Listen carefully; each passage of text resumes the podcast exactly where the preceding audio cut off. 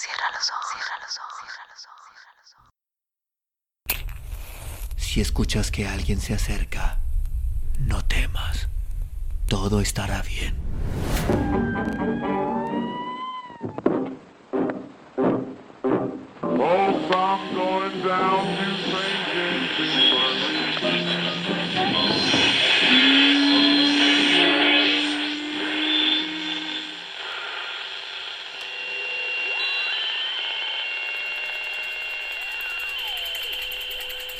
Estás escuchando, Crónica, Crónica, el lugar, el lugar donde, donde entra por tus oídos. Bienvenido. Capítulo 14. Y se conocen a sí mismos. Ahora viene a cuento preguntarse cuándo apareció la conciencia, porque con ella surgió tímidamente la última de las esferas, la envoltura pensante o noósfera, que requiere un sistema de comunicación especial llamado lenguaje humano. Este tipo de comunicación codifica la información por medio de símbolos, sean sonidos o letras, y por lo tanto solo es posible si conectan dos mentes que son simbólicas. Nada parecido se encuentra en ninguna otra especie de las que pueblan el planeta. Todos los humanos somos racionales. Y por eso no sabemos en qué consiste ser irracional, no ser humano, aunque a menudo hagamos cosas sin darnos cuenta. Pero tenemos expresiones que indican cuándo se ha obrado conscientemente y por lo tanto en qué situaciones somos responsables de nuestros actos. Obrar a sabiendas, por ejemplo, es decir, con un conocimiento de causa, o a propósito, o sea, con un objetivo, con un fin, planificadamente, con vistas a conseguir algún resultado en el futuro, a veces muy distanciado en el tiempo, muy lejano o bien hacer algo voluntariamente sin estar obligados por decisión propia, libremente. O, por supuesto, a conciencia, dándonos cuenta. Y hay otras expresiones no menos elocuentes, como deliberadamente, después de examinar de forma detenida la cuestión dentro de nuestra cabeza, o sea, viendo el comportamiento que vamos a llevar a cabo antes de que se produzca, o intencionadamente o queriendo, etc. En realidad, sorprende que haya tantas formas de decir lo mismo. Y es que ponemos mucho empeño en distinguir lo que se hace adrede, aposta, y que es merecedor del juicio moral, de lo que es casual o instintivo o no se juzga, lo humano de lo animal. Nuestra especie es consciente que tiene una mente simbólica, porque de otro modo no nos estaríamos haciendo estas preguntas. Los fósiles de Homo sapiens más antiguos se han encontrado en África, nuestra cuna, y tienen unos 200.000 años. Hace 75.000 años aparecen en una cueva de Sudáfrica conchas de caracoles marinos perforadas para ser ensartadas en collares. Y eso es muy importante porque los objetos de adorno no tienen ninguna utilidad práctica como herramientas pero sí una función social, ya que son objetos simbólicos que dicen cosas sobre el que los lleva.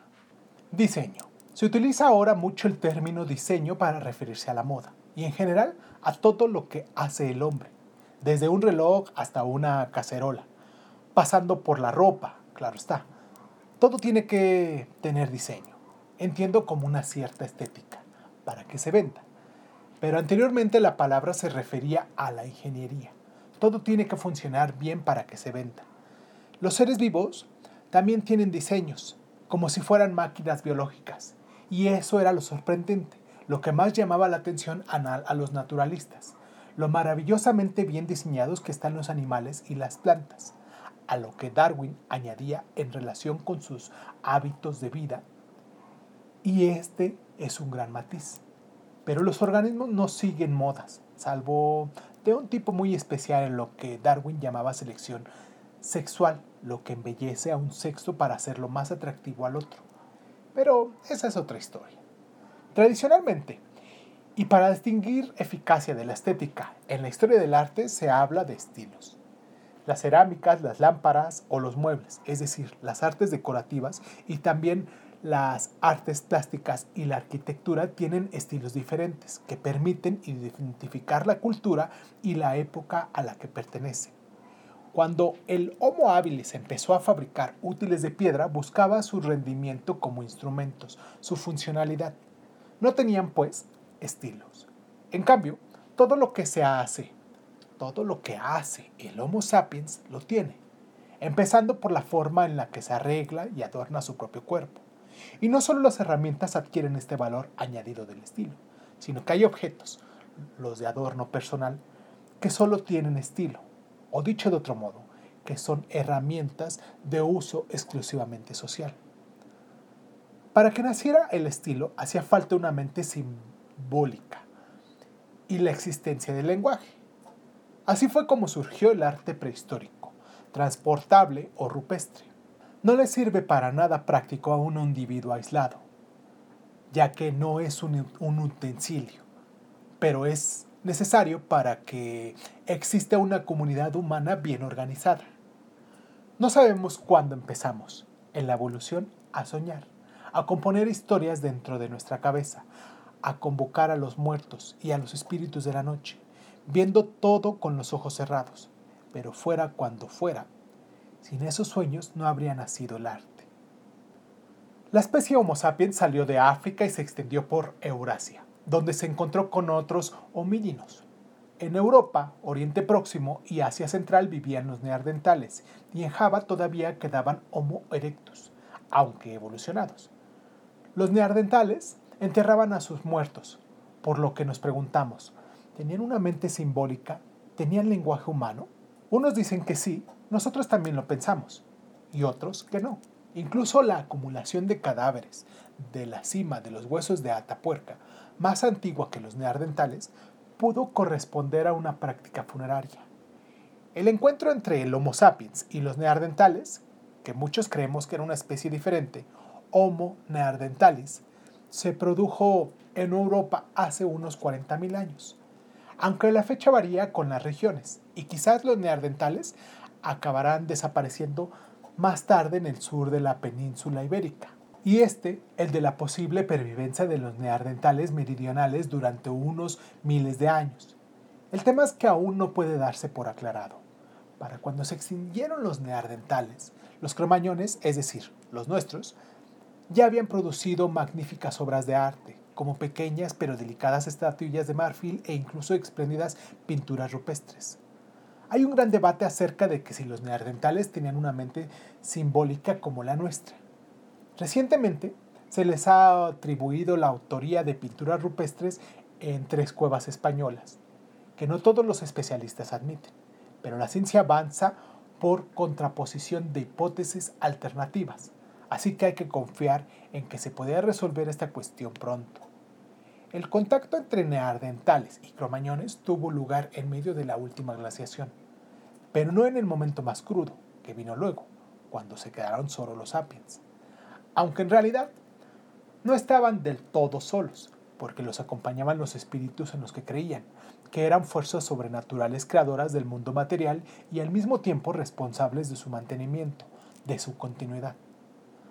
Había orden en la naturaleza, existían leyes que debían ser cumplidas a toda costa, se transgredían estas normas, si se quebraban los mandamientos, se sobrevendrían el caos, la destrucción, el aniquilamiento, de los ciclos de la naturaleza, de las regularidades que hacía que el mundo fuera entendible y predecible. Un tatarabuelo neandertal. En los últimos años se ha producido avances en el campo de la genética.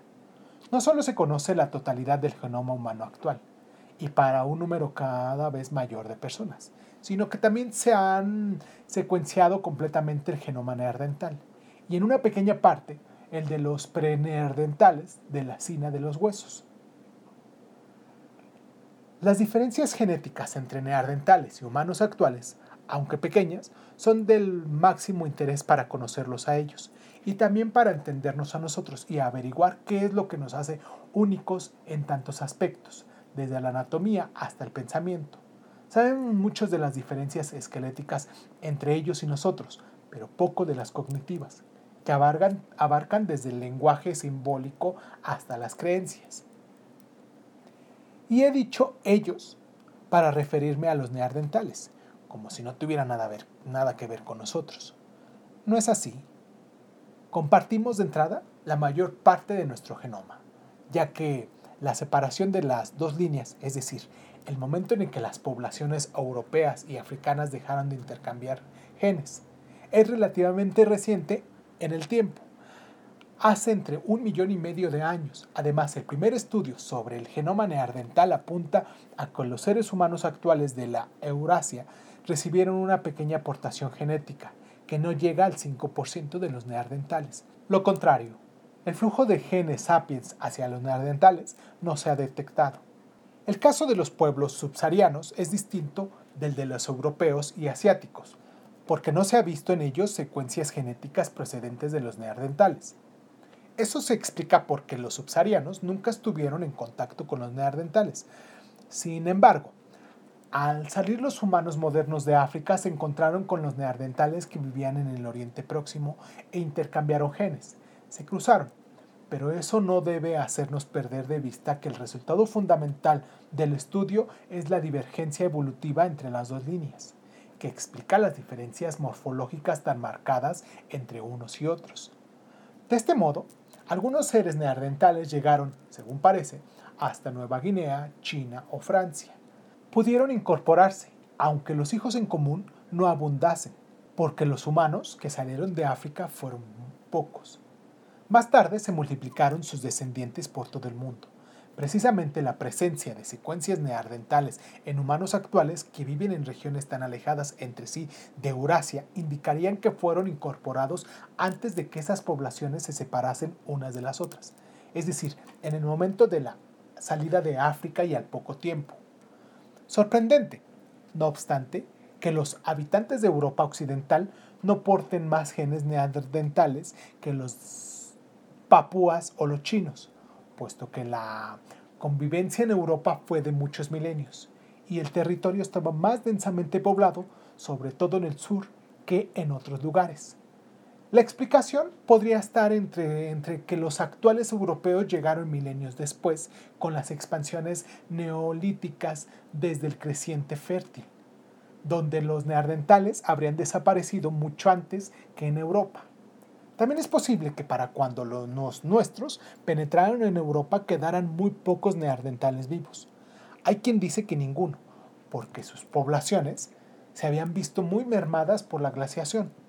Además, las poblaciones actuales indonesias, australianas y de Nueva Guinea, más otras del continente asiático, portan, junto con unos otros genes de los neandertales, otros genes de la segunda población antigua los denisovanos, conocidos por los genomas obtenidos a partir de dientes y restos óseos muy pequeños encontrados en la cueva de Denisova, en los montes Altair, en Siberia, en Rusia. No sabemos qué aspecto físico tenían estos denisovanos, porque es muy poca la información paleontológica disponible, aunque se conozca su genoma completo falta comprobarlo todo y discutirlo todo. Pero es seguro que los europeos y los asiáticos llevamos una gota neandertal en nuestras venas y los asiáticos otra gota de nisoviana. En cambio, los subsaharianos son humanos modernos sin mezcla alguna. Con todo lo que se ha dicho, los racistas de la superioridad y la pureza de la raza blanca. Finalmente, el frío, la glaciación, la desolación llegó a su fin y los hielos de los grandes casquetes retrocedieron y se fundieron. América pudo ser poblada. Para entonces, cuando terminaba la última glaciación, en el, en el Mediterráneo oriental estaban ocurriendo cosas increíbles que lo cambiarían todo y que harían que la biosfera nunca volviera a ser igual. Los humanos almacenaban semillas de gramíneas para alimentarse de ellas en épocas de escasez. Unos lobos les acompañaban todo el tiempo, con la cola baja, como si fueran de la tribu, sin que los humanos los temieran, ni ellos huyeran de los humanos.